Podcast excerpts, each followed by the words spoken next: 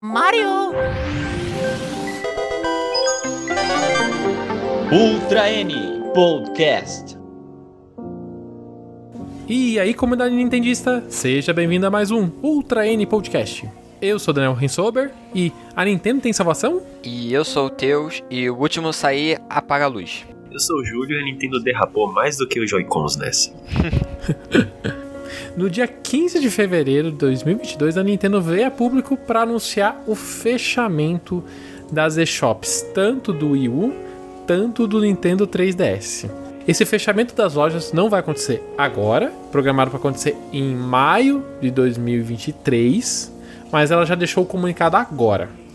Júlio, a Nintendo tá falindo? Ela vai falir, é, é o bolso da gente, né? Se todo mundo tiver que comprar tudo que é interessante nesse, nesse tempinho que ela deixou disponível, né? Uhum. Ela, ela apresentou até um cronograma, né, Daniel? A partir de, do dia 23 de maio não vai ser mais possível utilizar o cartão de crédito para adicionar os fundos. Lá em, em agosto, né, 29 de agosto, não vai poder mais aceitar os cartões. É, na verdade, essas eShops da Nintendo, elas já estão problemáticas, não é de hoje. É, pessoas com problemas em passar o cartão, né, no- na- principalmente no, no 3DS, que tem uma loja local, né, uma loja no Brasil, é, tem muitas pessoas que não conseguem comprar na loja. E o Wii U a gente utilizava é, as lojas internacionais. E também tinha bastante relato de pessoas que não conseguiam passar o cartão dentro da loja, né? Eu Então, sempre tive problema- problema no, no 3DS. A minha eShop É. ficava na, no Canadá porque eu não conseguia usar direito a, a do Brasil. Eu tive problema para usar o, meu cartão no, na eShop, que geralmente está sem limite, né? Eu não consigo comprar. Então, assim, essas eShops sempre elas foram bastante problemáticas. Então, e, e- esse anúncio da Nintendo é, é, fechar o, o meio de pagamento via elas é, já não é de agora. Ela, ela já tinha anunciado até acho que no ano passado sobre que ela ia parar de aceitar esses meios de pagamento e, e que ia para quem quisesse ainda comprar nas, nas lojas teria que plugar né, as, as contas antigas do Nintendo do Nintendo Network com as contas Nintendo, que são as contas que a gente utiliza atualmente, tanto no Switch ou mesmo nos jogos mobiles da Nintendo, né? É, então, quem, quem ainda tiver interesse, tiver com problemas de comprar na eShop, vocês podem comprar ainda os cartões de saldo, os gift cards pro Switch, que você acaba colocando o saldo dentro da conta e a conta vai acabar valendo para esses aparelhos, né? Então a gente ainda consegue, durante esse um ano, adquirir produto dentro dessas eShops. Mas o ponto dessa conversa é justamente o fechamento dessas lojas, né? Vocês, o que, o que passa na cabeça de vocês sobre esse fechamento? Foi uma coisa repentina ou para vocês é uma coisa esperada? Pra mim, eu já tava meio que esperando que podia acontecer. Eu só não imaginava que eles fechariam as duas juntas, a do 3DS e a do Wii U juntas. Eu imaginei que seria algo, sei lá, primeiro a do Wii U, depois do 3DS, e, é, por causa da questão de quantidade de pessoas que tem, que usam, né, o- os consoles que tem. Eu imaginei que eles iam fazer primeiro um para depois o outro. Não que fariam assim tudo junto de uma vez e. Tipo, deram um ano, que é uma coisa meio corrida pra fazer. Eu me assustei com o fechamento da loja do 3DS. E o do Wii U eu pensei, nossa, mas não tava fechado? Sério, gente. Eu, na hora que viu o anúncio, eu falei, nossa, o Wii U existe ainda, gente? Porque assim, faz tanto tempo, mas tanto tempo que eu não acesso uma eShop do Wii U que eu não lembrava. Sabe? Sé- Sério, eu não lembrava que ela tava no ar ainda. É, eu- só que na hora que veio o anúncio, sabe de quem que eu lembrei? Eu lembrei do Júlio, porque o Júlio vira e mexe, ele fala: ah, não, esse jogo tá disponível no Virtual Console do, do Wii U, né? Então da hora eu lembrei do- de você, Júlio, por conta disso, sabe? Mas. Mas no mesmo tempo, tipo assim, nossa, mas ainda tá, tá, tá, tá aberta essa loja, né? Porque eu não vejo as pessoas comprando, falando, né? Sobre compras no Wii U. Na verdade, né? Quem são os três donos, os 13 donos de, de Wii U que a gente tem por aqui, né? É, a, a base é muito pequena, né? Então, assim, é, o fechamento da loja do Wii U eu acho que era algo natural, sendo que a gente tem um console que veio substituir ele, que é o Switch. é um console que os principais jogos já foram portados para a plataforma. É um console com uma base muito pequena, então, né? Até parecia que a loja já estava fechada, mas não estava. Mas eu acho já o fechamento da loja 3DS muito mais problemático, né? Porque ainda é um console que ficou mais tempo no mercado depois do lançamento do Switch. Queira ou não, ele teve lançamentos pós Switch tá no mercado. E ainda tem vendas, né? A gente pega relatórios de vendas, a gente vê um restinho de 3DS circulando nas lojas, né? Aqui no Brasil é impossível da gente achar um 3DS novo, né? Mas no Japão a gente vê os dados de venda e a gente encontra. Então eu acho assim, eu achei um pouco precipitado o fechamento da loja do 3DS. O do Wii U, por ser já um console muito mais morto, sei lá, na minha cabeça já tava morto, eu, eu, eu tô mais. Eu entendo mais sobre o fechamento dessa loja. Eu não sei se para você, Júlio, que é. Eu sei que você tem muito mais contato com, com é, esses jogos, principalmente os jogos que estão via emulação, né, via o Virtual Console é, do, do Wii U, se te pega mais. Ah, com certeza. O, o, assim, em relação ao 3DS, não que eu concorde, tá? Essa, essa não é uma defesa em relação à atitude da Nintendo, mas um dado objetivo da realidade. Ao que parece, as vendas do 3DS elas declinaram muito, muito severamente em 2017, né? A Nintendo falava, ah, o Switch é o sucessor uhum. do Wii U, mas assim, ele veio e canibalizou o 3DS de um jeito que é, tem um dado que é muito simbólico. O remake lá foi feita pela pela pela extinta Alpha Dream, Alpha Dream, Alpha Dream é, o remake de Bowser Inside Story foi o, o Mario com as vendas mais baixas é, da história do Japão desde o, o, Mario Tennis do Virtual Boy, pra você ter uma ideia, né? Caramba, então, assim, do Virtual Boy. Do Virtual Boy. não é Nintendo 64, não, sabe? É Virtual Boy. Então, assim, é, é, a gente sabia que a, a situação realmente estava muito baixa em termos de venda, ou pelo menos desconfiável, né? Uhum. Agora, na minha opinião, não é algo que justifica. Agora, respondendo a sua pergunta, Daniel, realmente eu senti muito. É, obviamente, a grande parte dos jogos do Wii U estão disponíveis no Switch, inclusive, na maioria dos casos, em melhor forma do que no, no próprio Wii U. Mas o Wii U é um, é um console para mim que vale muito. Primeiro, pela retrocompatibilidade com o Wii, porque uhum. o, o, o, como ele tem a, o sinal de vídeo HDMI, a imagem fica muito superior, sabe? Significativamente superior no Wii U do que jogando com o cabo componente do, é, do, do Wii. É, e o Virtual Console do Wii U realmente é muito interessante com os jogos Game Boy Advance e dos jogos de Wii. E por incrível que pareça, com quanto você possa encontrar é, títulos mais é, como poderia ser, mais tradicionais, mais famosos da Nintendo no, no Virtual Console do Wii, é, a Nintendo se focou em jogos assim mais menos, menos conhecidos, sabe? Você encontra lá o Cine Punishment, enfim, você encontra vários jogos, a gente até vai comentar aqui no, no podcast. Então, para mim foi uma perda muito grande. Eu vou ter que esse é um ano que eu vou ter que economizar, mas eu vou ter que conciliar os meus gastos com o Switch com os gastos aí no, no Virtual Console do, do Wii U, sabe? Pra, pra realmente preservar algumas questões que eu tenho interesse. É, esse ponto dos jogos que a Nintendo acabou é, liberando no Wii U também foi um pouco de uma. a única saída que ela acabou tendo para se manter no mercado, porque enquanto ela não estava conseguindo lançar jogos para o Wii U, ou as des desenvolvedoras terceiras não estavam lançando jogos no Wii U, acabou que essa eShop é, servia como um alento para quem estava com o console em receber jogos mais antigos, é, jogos mais raros, né? E até os indies, né? Porque foi a partir disso que a Nintendo começou a dar espaço para os indies e, e, ter mais a, esse, essa aproximação com esse mercado, né? Então foi um, foi um momento importante, mas também foi um, uma saída que ela, ela teve que encontrar naquele momento, né? Em relação à repercussão disso, né? Quando a notícia veio a público, a Nintendo divulgou isso nas redes sociais dela e ao mesmo tempo ela divulgou um link onde você podia é, logar e fazer um review, né, um remember de tudo que você jogou, tanto no 3DS como no Wii U, montar um infográfico bonitinho ali para você compartilhar e relembrar um pouco dessas plataformas, né? E o impacto na, na, na comunidade que eu senti, pelo menos, foi muito assim, de lembranças de, de uma época que o pessoal viveu, e muito menos levantar bandeira e, do, e pedir para Nintendo manter essas plataformas no ar.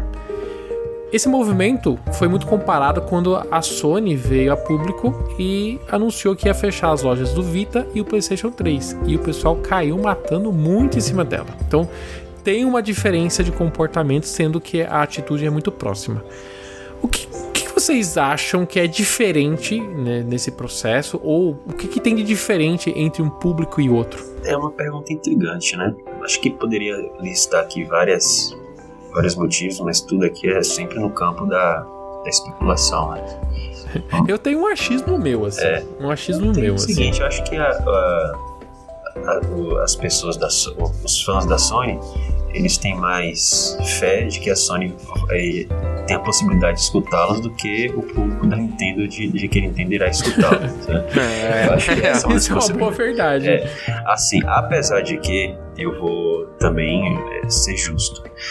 Eu não sei se vocês se lembram, em 2000 e, no início de 2017, quando o Furukawa é, revelou, o, o Kimishima, na verdade, revelou como seria o plano do Nintendo Switch Online, é, os jogos inicialmente eles teriam rotatividade. Então, adicionariam um jogo de Nintendinho, um jogo de Super Nintendo. No mês seguinte ele sairia, entraria um novo, sabe? Parecido assim com o Game Pass. Uhum. Isso teve uma repercussão negativa e a Nintendo, surpreendentemente, ela mudou, minha opinião. Ela não, o catálogo agora será fixo. Agora, o que eu quero dizer com isso? Eu acho que a Nintendo ela só reconsidera a sua posição quando ela está num momento crítico ou em pânico, né? Quando estava fazendo a transição para o Switch, ela realmente estava preocupada com com, com o mercado. Ela não sabia, assim, tinha expectativas positivas, mas assim, ainda não havia nada de concreto mostrando que o Switch seria o sucesso que seria, né? Que inclusive superou uhum. as expectativas dela. Então lá ela retrocedeu. Agora, infelizmente, né? Não tem, é, não existe condições materiais objetivas para a Nintendo reconsiderar uma, uma questão dessa. O Switch vende bastante, né? As pessoas, é, o público do, do 3DS e, e, do, e principalmente do Wii U foram é, muito pequeno, né? Ao contrário do público do, do PS3 e do PSP. Eu acho que tem essas diferenças aí. Eu acho que também tem uma grande diferença que, sei lá, eu percebo que o pessoal da Nintendo é muito ligada a físico, a jogo físico, né? Por exemplo, eu tenho jogos que eu tenho vontade de ter, tanto nas duas plataformas, mas em nenhum momento me passa na cabeça entrar na loja e comprar o digital dessas, dessas plataformas. Até porque é, são plataformas que elas não são exatamente preparadas para você comprar online. Como assim? Não, não tem, mas tem a loja lá. Não, não é isso. Mas você não tem espaço em disco para isso. O meu Wii U era o, o Wii U mais básico, né? Que era o Wii U com 8 GB cara, não, não cabia nada naquela, naquele negócio, assim, né? Era muito restrito. Qualquer coisa a mais que eu pegava ali já enchia tudo, sabe? Então a gente não tinha um eco, não tem um ecossistema muito vivo, vamos dizer assim, é, para você conseguir ter esse trâmite assim. Eu tinha alguns joguinhos mais indies ali que eu acabei comprando muito mais na Humble Bundle lá do que dentro da própria shop. É, não era comum, pelo menos para mim, comprar nessas lojas. Eu não, eu não, não é, eu preferia, eu prefiro até hoje, na verdade, mas principalmente nessa, nesses dois consoles, eu não, eu não gosto de comprar nessas, nessas e-shops, porque por conta da plataforma. Eu não tenho espaço para ter, ter jogos dentro dessas plataformas. Então, eu, talvez eu, eu, sinto um pouco disso, sabe? É, tanto o pessoal do 3DS como o Wii U buscam muito os discos, porque os discos estão inteiros aí, né? Os jogos são inteiros. Não é que nem hoje em dia que a gente compra um jogo e metade do jogo é, vem por update, ou mesmo os próprios updates que todos os jogos hoje em dia têm, né? Ou, por exemplo, o Mario Golf da vida, por exemplo, que vai re recebendo updates aos poucos Splatoon. e mais uhum. conteúdo, né? Então, assim, é, não é uma plataforma pensada para online, coisa que é diferente do Switch hoje. Eu acho que se, se um, no futuro distante a Nintendo me inventa de falar que você não vai mais ter acesso aos jogos do Switch, isso vai ser o fim do mundo. Por quê? hoje é comum, é do nosso dia a dia você ter jogos físicos, jogos digitais ou até pessoas que já migraram 100% pro, pro digital. Eu sou uma pessoa que eu estou muito no meio do caminho. É, então assim, eu sinto que quem é, quem tem essas plataformas, elas, elas não estão tão ligadas ao modo online, né, de comprar como a gente está hoje em dia. eu acho que só tem uma observação em relação a isso aí. É, os jogos que sa saíram em mídia física no PS3 e foram vendidos também digitalmente, os blockbuster, os AAA, eles não, a rigor eles não foram lançados em na loja da Sony, apenas em mídia física. Eu acho que o primeiro videogame que lançou os AAA e, e teve esse lançamento concomitante foi justamente o Wii U, de, ou, ou 3DS, não sei, mas acho que foi a, a, Nintendo que inaugurou isso. Eu não tenho certeza, mas eu desconfio que o PlayStation 3, é, se ele viabilizou essa opção de comprar apenas digital, isso foi é, no mínimo a partir da segunda metade da vida dele. Então, por isso, assim, eu fico meio cético em relação a esse dado. Se a gente estivesse tratando de PlayStation 4 e daí pra frente, ok, sabe? Mas eu acho que não foi exatamente o caso do PS3. Acho que o PS3 realmente tem uma biblioteca é, significativa de jogos exclusivamente digitais, sabe? E a gente tem mais uma questão dessas lojas, que é a tecnologia, né? Hum. quem, quem operou essas lojas sabe bem o quão rudimentar é, é essas lojas, né? Se a gente reclama do Switch, né? Essas lojas também são bem estranhas, vamos dizer assim, né? E lentas para você navegar. Eu acho a, a loja do Wii U charmosa, principalmente aquela musiquinha de fundo, ela é muito legal. A organização dela por jogos do Mario, jogos do Zelda, eu acho bem legal. Mas pode ser porque a gente, como a gente tem poucos jogos, é, a gente não sinta tanto essa questão como é hoje no Switch, né? Que a gente tem mais de 6, sei lá, 7 mil jogos dentro da plataforma. Então a gente se, se vê perdido dentro lá dentro, né? Lá do Wii U é como é uma coisa mais contida, tem o Virtual Console, dividido por outros consoles, tem os jogos da Nintendo e não tem muito mais fora disso. Sei lá, talvez é, isso ajude esse sentimento, né? Mas a grande questão é que a Nintendo mesmo veio, quando ela foi lançar o Switch, ela falou que ela estava mudando um pouco a forma como ela, ela via essa questão de você ter contas, né? E ela meio abandonou a tecnologia que ela tinha até então, que quando você compra um jogo no Wii U, quando você compra um jogo no 3DS, ele fica atrelado ao console. Com o Switch, não. Ela deixou essa, essa, esse conceito e segue o conceito que é o conceito de mercado. Você compra o jogo e o jogo está na sua conta.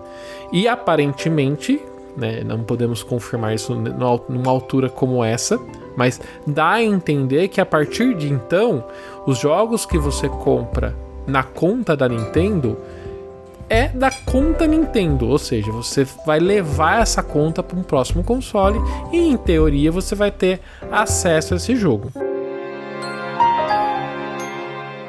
Esse desligamento das lojas também é, fez o pessoal muito lembrar do modelo de negócio da Microsoft, né? Que a Microsoft atualmente, né, ela porta, vamos dizer assim, ela prepara os jogos antigos que ela lançou no Xbox original, no 360, e eles são acessíveis até hoje nos, no, no Game Pass ou mesmo no, nos consoles de nova geração, né?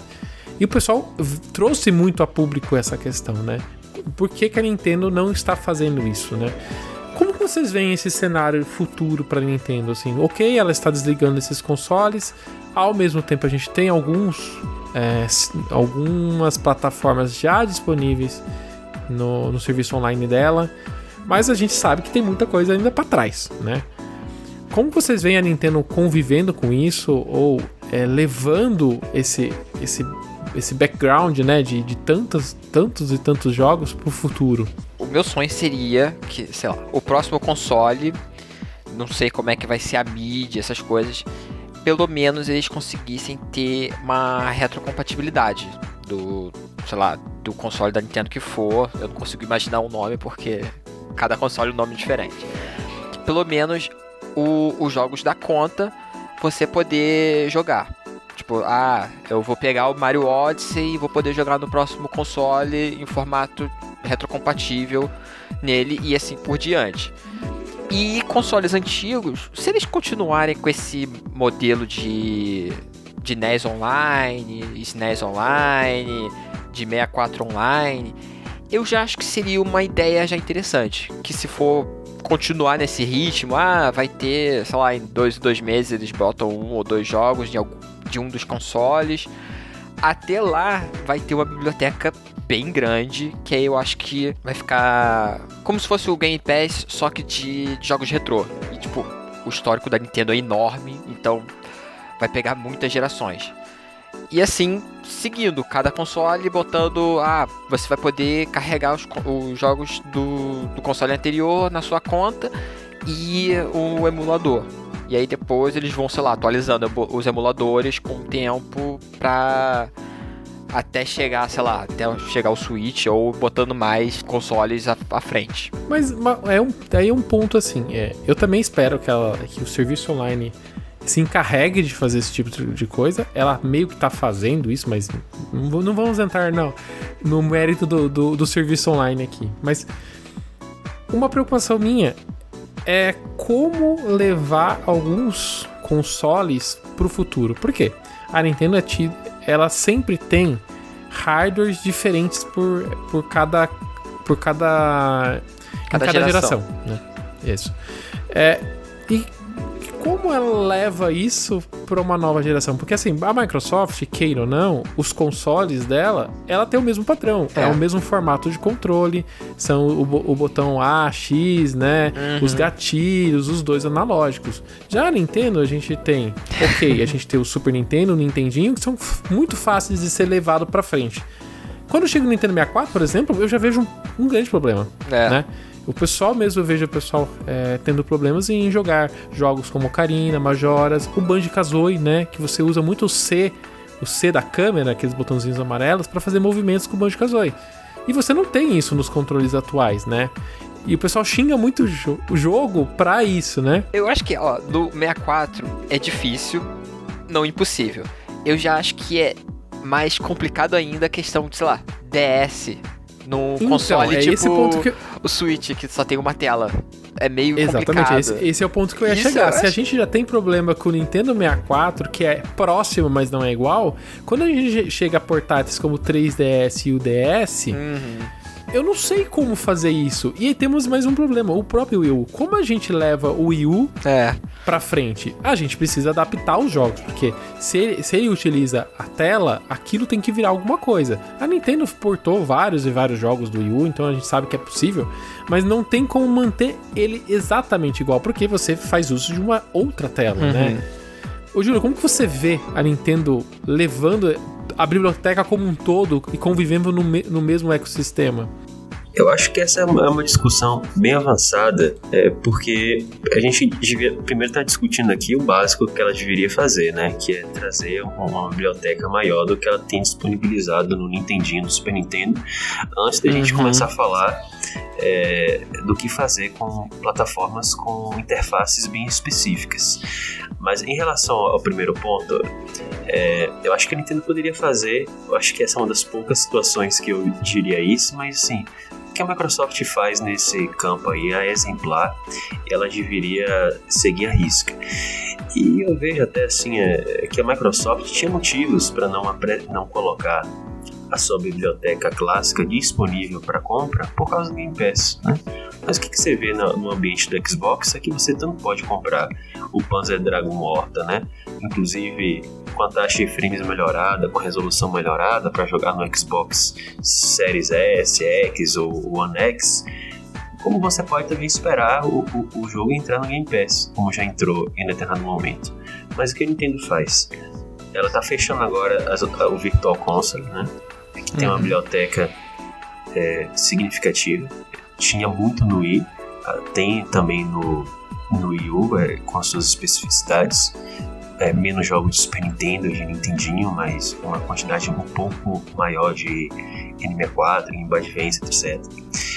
Mas aí ela tá fechando e fala: se você quer os meus jogos clássicos, você vai ter que assinar o serviço e você não pode comprá-lo de, outra forma. Aliás, o que ela, o que ela vende, ela uhum. por tempo limitado, né? Como o Fire é. Como o Super Mario 64, porque ela realmente não quer que você tenha a propriedade da biblioteca clássica, ela quer é, colocar isso como serviço por assinatura. E, honestamente, é, ninguém vai saber é, o que que, por exemplo, é, você vai conseguir levar esses jogos é, consigo, né? Acho que a Nintendo não quer fazer isso porque, é, como ela vendeu os mesmos jogos pra gente no Wii, no 3DS e no Wii U, Agora ela quer colocar a gente pagando eternamente serviço de assinatura, né? Em vez de falar, ó, se você já comprou lá atrás, pode ficar com o seu jogo aí na, nas plataformas, né? É, para sempre. Ou o que você comprar agora, você pode é, levar consigo para todas as futuras plataformas relacionadas ao Switch, sabe? É, eu acho que era esse, esse, tipo de coisa que a Nintendo deveria fazer. E deveria pensar também, é, eventualmente, no sucessor do Switch, é, fazer o que acontece com as plataformas é, atuais, sabe? De pegar o jogo, é, torná-lo retrocompatível e melhorar a performance dele, como as, as principalmente as plataformas da Microsoft conseguem fazer. É, isso é uma coisa que eu acho meio chata da Nintendo, porque você vê os outros consoles dela, você, mesmo o questão de, sei lá, do físico, que você podia ter a mídia que era semelhante, você podia também carregar, tipo, ah, você podia no Wii jogar jogo de GameCube, no Wii U os jogos de Wii. Você tinha essa retrocompatibilidade e você podia comprar os jogos digitais, né? Então você tinha mais opções. Agora a gente não tem. Não tem nenhuma, quase. Eu acho que a retrocompatibilidade é o caminho. Né? Eu acho que a partir do próximo Switch, eu falo Switch 2. Se vai ser o Switch 2, vai ser o Switch algum, o Switch U, né? Não, a gente não sabe, né? Melhor mas, não, não, não eu, sei. É, eu, mas assim, eu creio muito assim que a retrocompatibilidade é uma coisa que a gente vai ter. Agora, essa melhoria gráfica dos jogos anteriores, eu acho muito improvável a Nintendo fazer isso. Porque a Nintendo, queira ou não, ela ainda é aquela que é, lança o Mario 64 no Switch com sendo o Mario 64 antigo, sabe?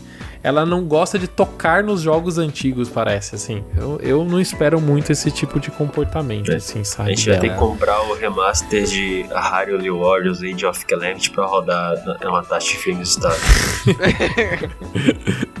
é bem provável, é bem provável. Mas assim, tem outra questão, né? Que a, a, a Nintendo, pelo menos até então, ela ganha, ela ganha muito dinheiro com a nostalgia, né? É, ela tirar o acesso a esses jogos e depois dar acesso a esses jogos em versões especiais ou até mesmo na versão original ou em coletâneas é um negócio da Nintendo, né? Eu comparo isso muito ao que a, a Disney fazia antigamente, né? A Disney tirava de circulação os filmes, depois colocava de circulação, todo mundo lá comprava e depois tirava de circulação, né? Então eu, eu vejo a Nintendo um pouco nesse, nesse esquema, assim, sabe? de, de disponibilizar e tira e volta, tira e volta. Sei lá, é uma coisa que ela fazia, faz, mas eu não sei se no futuro ainda tem espaço para ser feito. Então, é, essa, essa ideia da Nintendo de dar de fornecer o serviço online e entregar os jogos antigos é um caminho. Eu ainda acho um caminho muito errado, assim. Errado não, mas muito mal feito, sabe? É que é um pouco o que o Júlio falou, né? A gente tem um mix de jogos ali dentro, né? É, de NES e Super Nintendo, que até é bastante robusta, mas a gente sabe que tem um, um mundaréu de jogos uhum. é, dessas consoles que não estão naquela plataforma. Ao mesmo tempo, eu entendo que também temos a questão de direitos autorais, né? Quando uhum. foram criados esses jogos, não tinha nenhum acerto futuro, né? Que esses jogos poderiam um dia estar todos liberados dentro de uma plataforma online, né? Nem existia esse tipo de situação lá atrás. Então eu entendo que você colocar um jogo antigo numa plataforma existe um, um grande complicômetro, né? Não é à toa que a gente vê é, essa dificuldade de, de, ter esses lançamentos, até mesmo o Earthbound, né? É, é, não, a Nintendo não colocou ele de, de, cara. Eu imagino que existe um acerto ali é, comercial com o próprio Toy para colocar esses jogos disponíveis na plataforma, né? Imagina como é isso nas outras, nas outras empresas. Uhum. Fora que as outras empresas elas usam esse, esse catálogo legacy, vamos dizer assim, como produto, né? A Capcom é um ótimo exemplo para isso, né? É. Ela pega todos os uhum. Street Fighters e coloca dentro de um, de um pacote e você olha aquilo lá e fala, nossa, que legal, vou comprar, e compra. É. Pega todos os Mega Mans, coloca num pacote e você compra. Tá faltando ela fazer isso com, com Monster Hunter, né? Mas não, não, não vou achar estranho ela fazer isso, sabe? Colocar tudo dentro de um pacote, ou uns dois Monster Hunters dentro de um pacote, e você vai lá e o pessoal vai lá e compra. Faça Porque, assim, convite, Fudio, Cap. Escute o Daniel. Porque assim, é um produto e tem muitas pessoas que querem consumir esses jogos também, tá? Então assim, é, eu entendo que o pessoal fala assim, ah não, a Nintendo deveria colocar o Aladdin do Super Nintendo dentro do serviço online, né? Vai falar com quem? Não com a Disney? Com a acontecer. Capcom? Com, com quem? É, exato, porque você tem um mix É. de profissionais e a gente tá falando, a gente tá falando de empresa, né? Capcom, Disney e tal. Mas, por exemplo, quando a gente fala de um jogo, a gente tá falando de música, por exemplo. E Uhum. as músicas, às vezes, o, o- quem fez a música tem que ter uma autorização pra você É. colocar lá. Então, assim, é muito complexo quando a gente pega jogo antigo e, e disponibilizar isso para as pessoas não é uma coisa tão trivial como o pessoal pensa que é que nem uma ROM, né? O pessoal olha Só que a ROM tá no site e você baixa e pensa que a empresa pode fazer a mesma coisa, mas quando é uma empresa fazendo isso, tem vários, vários pontos legais que se ela coloca uma ROM, que tudo, tudo no fim das contas é uma ROM, né? Mas tem vários pontos legais que a, que a Nintendo ou qualquer outra das empresas tem que passar por aquilo ali para disponibilizar. Pode ser que a, que a, a Microsoft tem mais, mais vontade de fazer isso acontecer e por isso ela consegue é, disponibilizar esse tipo de produto, né? a- os jogos mais velhos na plataforma. Mas a Nintendo ela tem um legado muito maior e às vezes talvez ela não tenha a mesma vontade de fazer isso, né? Então é, é vamos aguardar o que vem por aí em relação a essa evolução desse serviço online e ver, né, o que esses jogos que a gente vai acabar perdendo nessas plataformas, o que, que a Nintendo vai fazer com isso. Mas se você chegou até essa altura do nosso podcast e não deixou o like nesse material, vou pedir para você deixar o like. E se você não está inscrito no nosso canal no YouTube, se inscreva no nosso canal no YouTube ou nos siga nas plataformas de podcast. Você também pode fazer parte do nosso grupo do Discord ou do Telegram e conversar mais com a gente de Nintendo. Se você não der like e não deixar um comentário, seu cartão de crédito não vai passar no eShop na hora de comprar esse jogo. exatamente, exatamente. Caso você goste muito do nosso projeto e queira apoiar, você pode ser membro do nosso canal no YouTube usando o botão Seja Membro. Dado todos esses recados, agora a gente vai para a segunda parte do nosso podcast, que é a gente deixar algumas indicações de jogos que vocês talvez não tenham no seu catálogo, na sua coleção e que talvez seja interessante vocês ainda visitarem as eShops do Wii U e do, e do 3DS e dar uma olhadinha nesses, nesses jogos. São jogos uns mais conhecidos, uns mais desconhecidos. Se você tem mais dicas de jogos para o pessoal correr atrás, também pode deixar nos comentários desse vídeo. É sempre legal ter essa troca de, de informações e saber mais o que vocês gostam, tá? Para começar a lista, Júlio, o que, que você quer trazer? Começar do jeito canastrão, tá? Com Game UI. Esse jogo, nossa, ele pra mim, assim, no, acho que no Wii U ele foi tipo o meu GoldenEye 007, sabe? Foi um dos jogos que eu mais joguei no modo multiplayer. É, quando ele foi anunciado pro Switch, eu fiquei assim, poxa vida, por que que não é o WarioWare? Por que que é Game Wario? E depois de jogar fui perceber, né? Porque o WarioWare é um jogo é, baseado em microgames. Geralmente é, cada partidinha não dura mais do que 5, quando muito 10 segundos. E no Game Wario ele tem outra premissa, que é utilizar o, o Wii Gamepad, vários dos recursos do Wii Gamepad para realmente, é, poderia assim dizer, mostrar, explorar o minijogo que ele cria. Então, assim, os minijogos são mais demorados, né? Às vezes de vários minutos e, sinceramente, é, o pessoal fala que a Nintendo é, que tem um ou dois ou três jogos que utilizaram bem as capacidades do, do Gamepad, mas então coloque o Game Wario na lista. Não por, por coincidência, esse jogo foi ignorado por muita gente e hoje, por curiosidade, ele é um dos jogos mais caros do Wii U. Acho que a, a versão física deve custar por volta de 300, 350 dólares, né? Então, Dólares? assim, dólares. dólares. Não, é um absurdo, é um absurdo o preço. Subiu muito, muito mesmo. E, e é engraçado, né? Que eu comprei esse jogo e minha prima jogou comigo. Quando ela foi para os Estados Unidos, ela falou: ah, vou comprar esse jogo também. Acho que ele foi na, na GameStop, acho que comprou esse jogo por 15 ou 20 dólares. Acho que tá, tá até a etiqueta. Eu tenho que comentar para ela que ela tem ouro em mãos agora. É. Né? Mas enfim, eu realmente recomendo eles. Ele tem assim um, um modo multiplayer tem um jogo específico que você pode jogar até com cinco pessoas, que consiste assim numa plataforma é, que está é, flutuando sobre a água que tem a marcação assim dos pontos. Né? No centro você tem um círculo com 30 pontos e ao redor da plataforma você tem outras divisões com pontos específicos e você tem que é, jogar uns dadinhos, né, que são é, personagens personificados, para verificar para ganhar a maior quantidade de pontos. Só que é muito engraçado porque assim, se você é, joga muito em determinada posição e vem seu amigo, ele pode acertar o seu dado e jogar para fora da água, sabe? Ou então se eles fazem muita pressão, é, aquilo vai gerar o peso e todos os dadinhos vão cair. É, tem algumas é, águias que passam e, e, pegam dadinho, modificam completamente a partida. É muito dinâmico, é muitíssimo engraçado, a música é muito divertida, sim.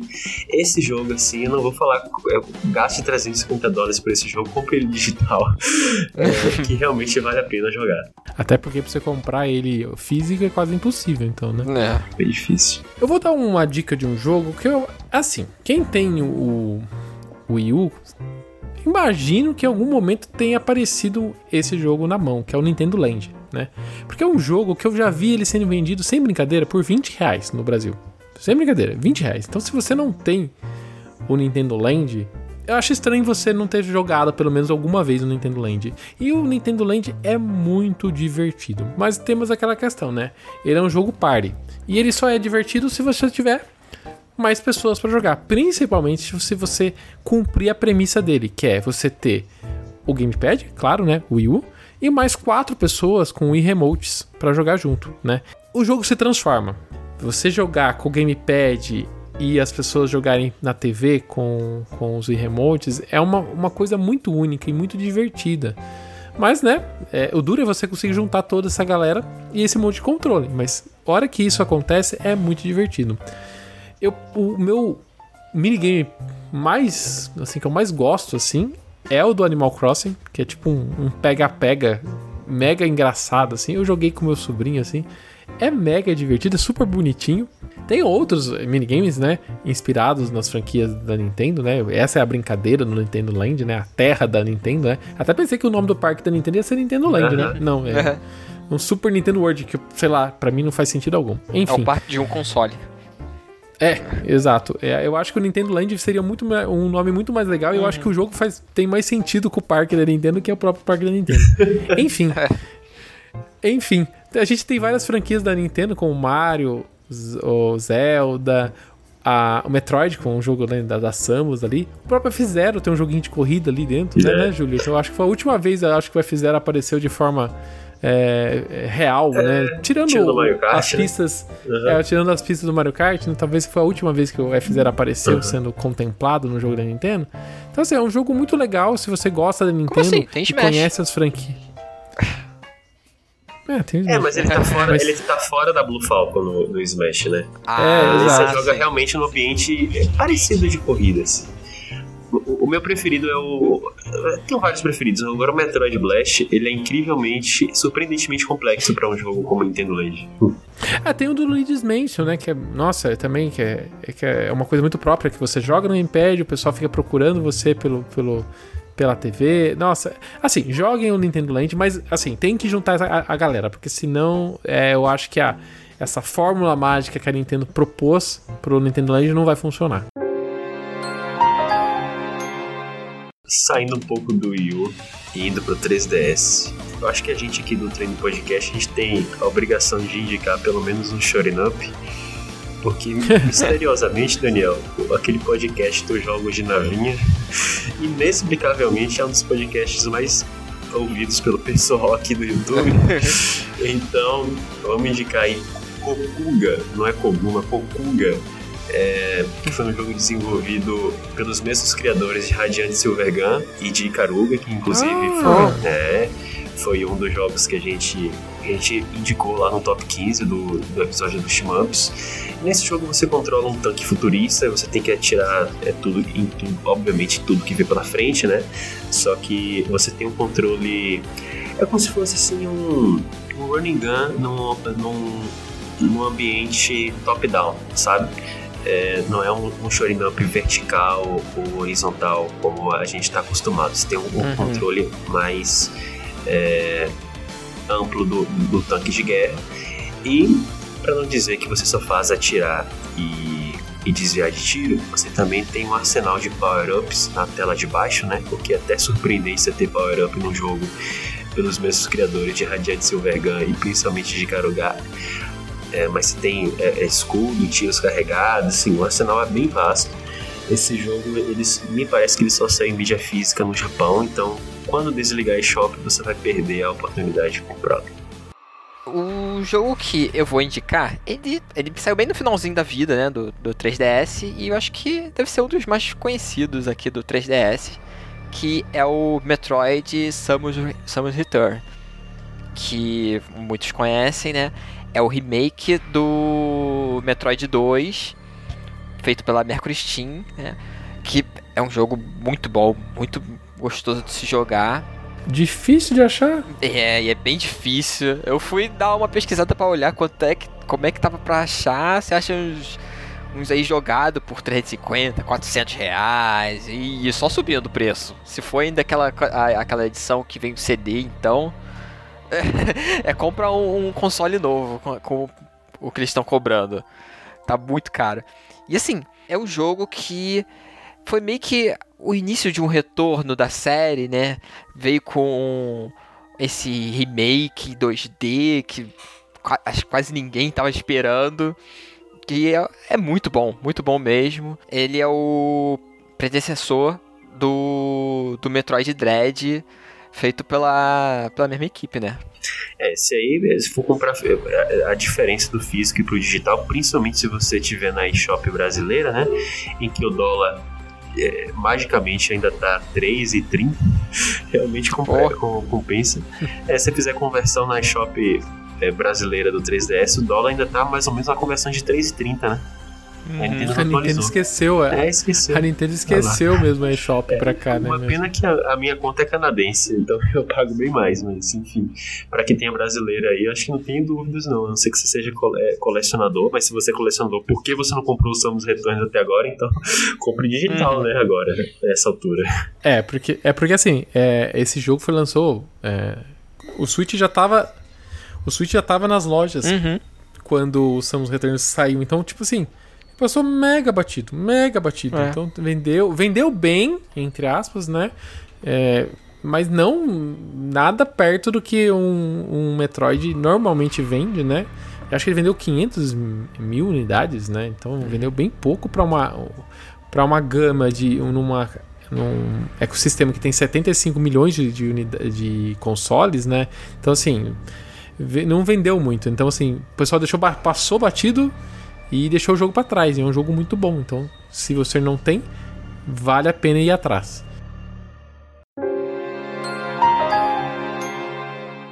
Voltando para o Wii eu vou indicar um indie chamado Affordable Space Adventures. É, na curta trajetória do Wii a gente sabe que foram poucos os jogos que de fato integraram as capacidades do gamepad na, na jogabilidade. A gente tem alguns exemplos da Nintendo, mas a, a, a gente dá para contar na palma da mão, né, das empresas que efetivamente utilizaram. E Affordable, ele é uma grata surpresa, porque ele vem de um estúdio indie e é um jogo assim que utiliza o Wii Gamepad de um jeito muitíssimo inteligente. Nesse jogo a gente explora um planeta hostil com uma nave espacial que no início ela, ela tem problemas na aterrissagem, né? Parece até Metroid no início. Chega num planeta desconhecido com a sua nave com é, problemas e aí você tem apenas uma parcela das habilidades que você vai adquirir ao longo da jornada. Enfim, e o legal é que você utiliza o gamepad para você acompanhar, por exemplo, tem três é, indicadores na, na tela do gamepad. É, de ruído, outro de calor e de eletricidade. Você precisa controlar sua nave senão, é, com base nesses indicadores, senão você vai explodir ela. Você também utiliza o gamepad para acionar habilidades como o estabilizador, o gerador de massa, rodas antigravidade e outros tipos de habilidades. Enfim, é realmente um jogo muito surpreendente. Ele é bem elogiado, a Metacritic dele é de 81 pontos. Ele é um pouquinho caro, acho que custa 30, é, 20 dólares na verdade, Porém, eu acho que ele ainda tá numa. Eventualmente ela aparece naquela, naquela troca, sabe, de, de, de desconto de 30% de, de pontos de platina no, no Nintendo. Uhum. Então, assim, dê uma olhadinha se você gostar. É, eu acho que até dá pra indicar aí pra quem gosta de Metroid, né? Não tem as, tanta ação assim, né? Mas em termos de exploração de um mundo hostil, você vai encontrar esse sentimento nesse game. Ele é single player? Single player. A, a única coisa é, é, restrição é que uma restrição própria do Wii U, né? Que até o Alnuma depois ele, ele disse isso, que você utilizar a tela do Wii U e a tela da TV é como ficar dirigindo olhando no GPS, né? Às vezes causa um certo é, desconforto, mas uma vez superado isso aí, é tranquilo. Problemas do design do Wii U. É. né? Mas isso é papo para outra hora. É. A próxima indicação é a Santíssima Trindade. é, o Metroid Prime Trilogy ele está disponível no, no, no Virtual Console do Wii U, né, na categoria dos jogos do Wii. Né? Para mim, os três são três dos melhores jogos de todos os tempos, sendo que o, o Metroid Prime original, na minha opinião, ele disputa o, o meu jogo preferido de todos os tempos com Breath of the Wild. É, eu sei que esse ponto é um tanto controverso na fanbase de Metroid, mas para mim assim não tem como comparar a jogabilidade com o Wii Remote e Nunchuck com a, jogabilidade tradicional do GameCube. Para ser claro, eu prefiro assim um milhão de vezes mais, desculpa o pleonasmo, o, o esquema com o Wii Remote e o Nunchuck, né? Além disso, a gente tem suporte a 16 por 9 coisa que não existia no Metroid Prime 1 e 2, no, no, nessas versões.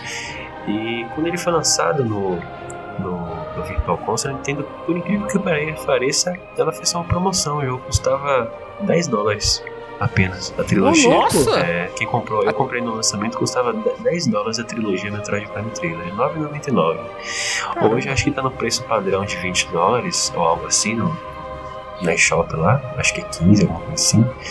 Mas é, sai mais barato do que comprar a mídia física no Wii. E há umas E vantagens. eu lembro que eu lembro na época quando saiu pro Wii, eu falei assim, mas por que, por que eu vou comprar esse jogo? Eu já joguei todos esses É. três Metroid Prime. Se eu tivesse comprado 30 cópias desse jogo, eu tava rico Com hoje. certeza. Hum. É, feliz, eu tenho minha, minha cópia física e também te- comprei digitalmente. E a versão digital, ela tem algumas vantagens que, principalmente, bom, primeiro quando você joga no no U, como eu falei no início, você tem um ganho de imagem em razão da utilização do cabo HDMI. E o segundo ponto é que como o jogo está rodando digitalmente, você não precisa carregar é, os arquivos, as salas é, por meio do canhão além do disco. Os load times são significativamente mais rápidos, né? Vocês não se lembram no Metroid Prime de atirar na porta e esperar a próxima sala carregar? Isso acontece, Lembro, é, lembro. isso acontece com muito menos frequência na versão de trilogy original. Principalmente se você utilizar um, Ah. H- um HD externo de melhor qualidade. Um próximo jogo, meio que perdido no- na biblioteca do 3DS, é a franquia Professor Layton. É o Professor Layton and the Miracle Mask. Que esse jogo é o segundo da segunda trilogia do Professor Layton. Que é contando a história do Professor Layton, que é, é um professor, né? de arqueologia que ele também trabalha como detetive em Londres. É ele e os seus assistentes. Nesse jogo, ele, rece- ele recebe uma carta de uma, uma amiga antiga dele para investigar sobre uma máscara, que é a máscara do caos. Que ele vai investigar né, numa cidade que tá tendo um tipo um carnaval lá deles, que as pessoas viram pedra. E o jogo se baseia muito em resolver puzzles. Tipo, tem puzzles estilo, sei lá, de, de jogos que você imagina normal, né? Ah, como é que eu vou chegar até ali? Aí tem que mexer pedras. Há puzzles que você imagina que a gente pode fazer aqui, sei lá, com palito de fósforo, com dado, com coisas hipotéticas que parece é, questão de prova de matemática, de ah, Joãozinho tem tantas maçãs e não sei quem tem mais tantas, tem que ir dividindo, tem vários estilos de puzzle. Esses jogos não foram portados pro Switch? Tem um só que foi portado, que é, é o da filha dele. que se passa bem Ah, no entendi. futuro e tal, que é ele, ele o professor Layton some. Nesse aqui é muito antes, é no- bem no passado, é tipo um- uma prequel do, da primeira série que teve. É uma, uma franquia assim muito gostosinha, tipo, ele tem um estilo bem bem anime pra criança, tal. Aí Uhum. tipo, então vai ter tipo umas piadinhas bobinhas, vai ser uma aventurazinha tranquila. Única O inglês dele é simples de entender. eu quando eu tava aprendendo inglês, eu, eu jogava junto. Eu gostava de jogar os do DS e eu fui seguindo enquanto eu ia aprendendo inglês. Tem, claro, uma dificuldade porque é questão de puzzle, então você tem que saber bastante a regra. Mas é super tranquilo de, de se jogar. Eu sou muito fã de jogos rítmicos, né? Me diverti bastante, assim, tem, tem uma lista enorme de jogos rítmicos. E por incrível que pareça, a Game Freak ela desenvolveu um dos meus preferidos que se chama Harmonite, que é um jogo exclusivo da eShop do 3DS. Tem o Pikachu? Não tem o Pikachu, mas tem música de Pokémon. Se você jogar até o finalzinho, você vai ser contemplado por, um, por fases rítmicas com músicas de Pokémon. É, o jogo é muito legal mesmo. Tem, são, você controla dois personagens, um tempo e um que é o presidente da Câmara Lira, brincadeira, mas o nome da personagem realmente é Lira.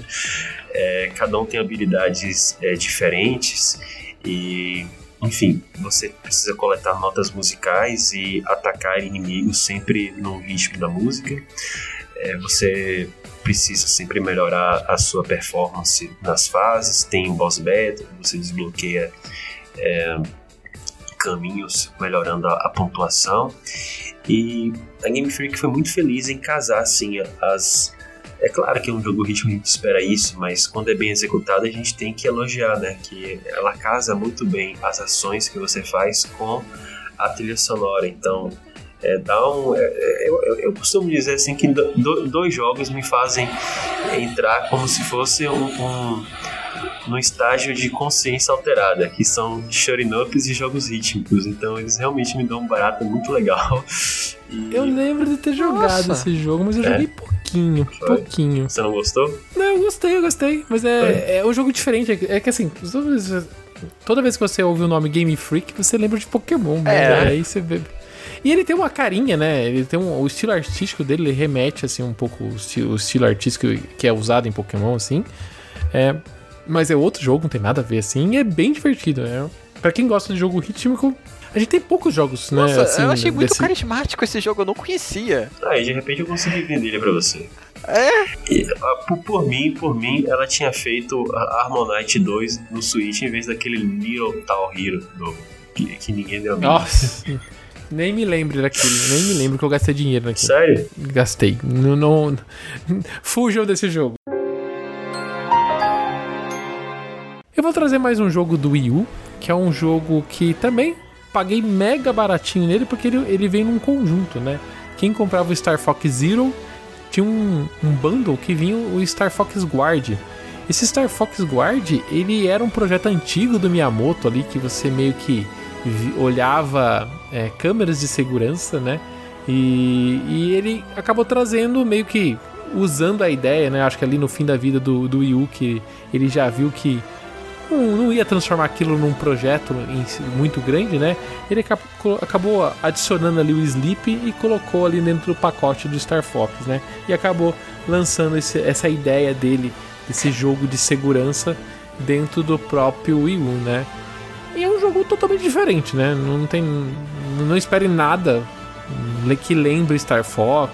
Tem- é um. É um é um tower defense, sabe? Você- hordas de inimigos vão chegando no, na- no campo ali de ba- vamos dizer, campo de batalha e você vai usando as câmeras para ver esses, esses inimigos e, e tentar combater, né? Não, não foge muito dessa mecânica de tower defense que a gente tem tantos e tantos jogos hoje nos celulares, mas a ideia ali é você, como você- usar a, a câmera, é, a câmera não, o gamepad como câmera, né? E ficar mudando de uma câmera em outra e ficar observando essas câmeras, assim. Eu não joguei tanto assim, mas é, é- fica essa ideia curiosa, né? Essas ideias que só dá pra jogar no Wii U. Então fica, se você não não comprou o bundle, né? do jogo, é, é interessante você é, ir atrás dessa versão. Eu achava que era tipo um modo do jogo, tipo um minigame, algo assim. Eu sabia não, que vinha não, junto, é... mas eu pensava que era tipo o Mario 3D World plus Bowser Fury, que vem não, sempre não, junto. Eles, eles são dois discos até no, no bundle, né? Ele tem uma caixona, vamos dizer assim, né? O Star Fox. E, no, e na eShop você consegue com, comprar ele até de forma individual. A, a, minha, a minha sugestão agora, vamos voltar pro Virtual Console, né?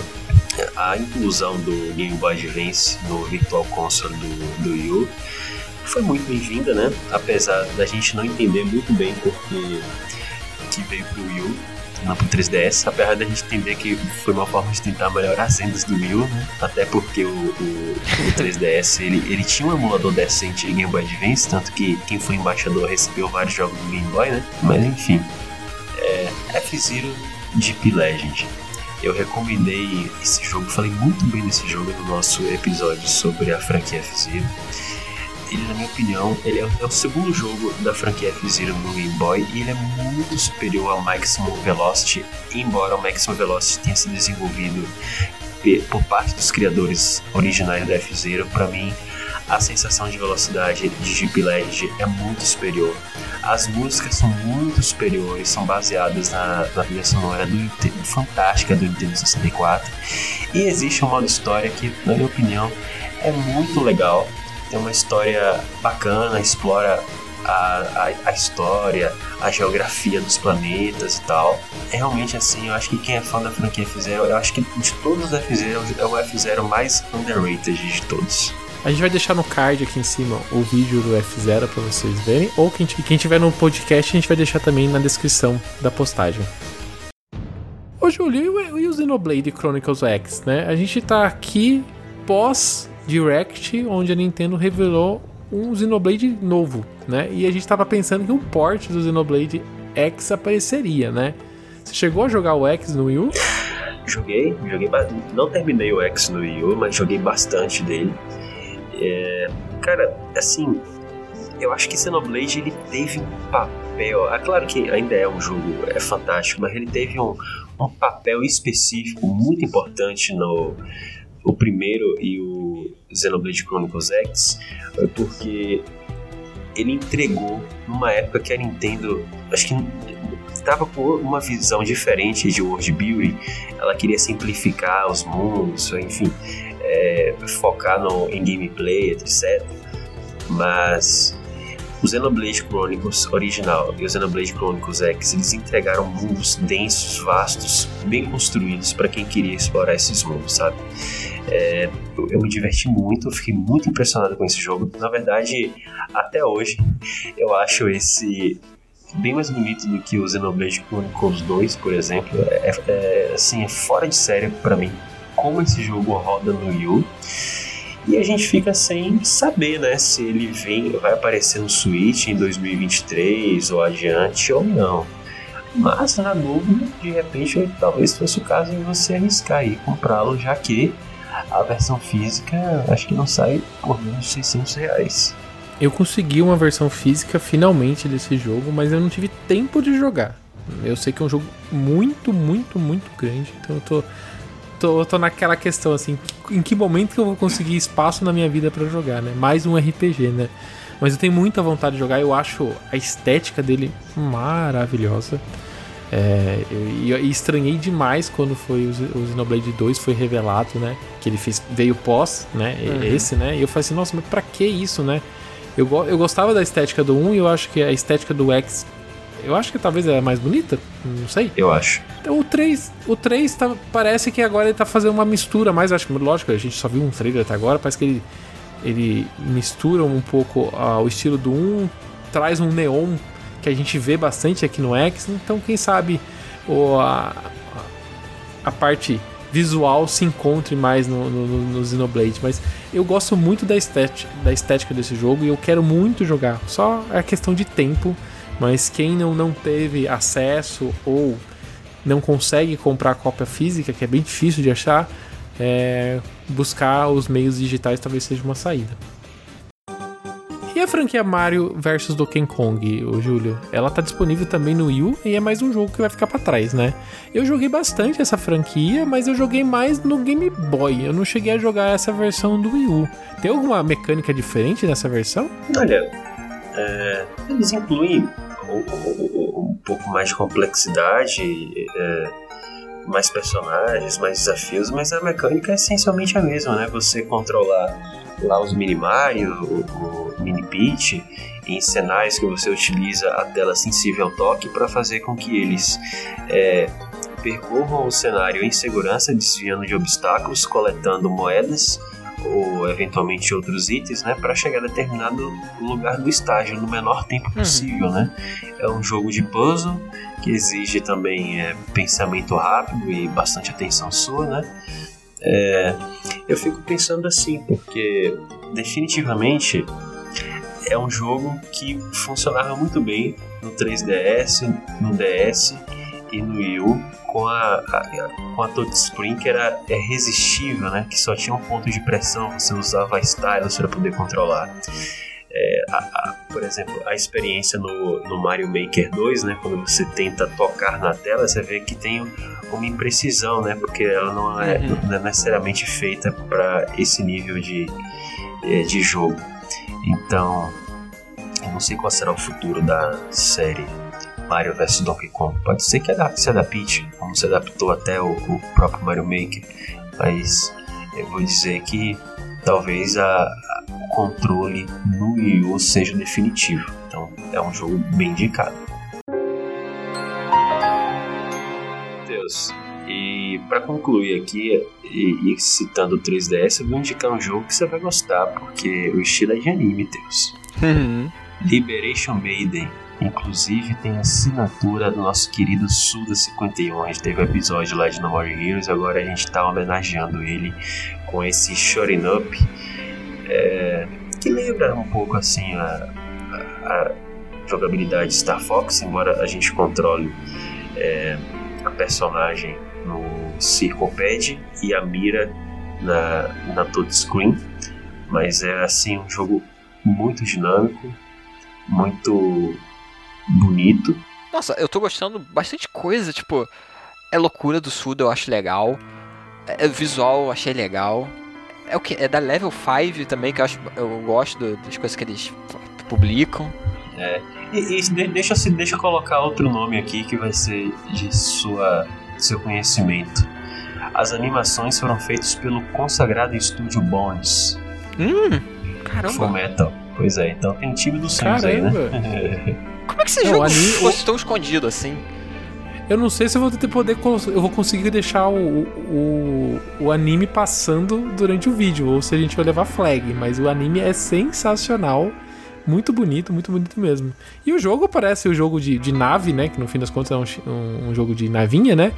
É bem, parece ser bem legal. Lembra? Parece um pouco um Star Fox, assim, é, mas é, ele é um, é um Rails ou você é um, Não, ele, é um ele é campo arena, de batalha? É como se fosse no, em batalha do, do Star Fox, quando você a, a, é, abre o All Range Mode, sabe? É tipo isso. Sei, sei, sei.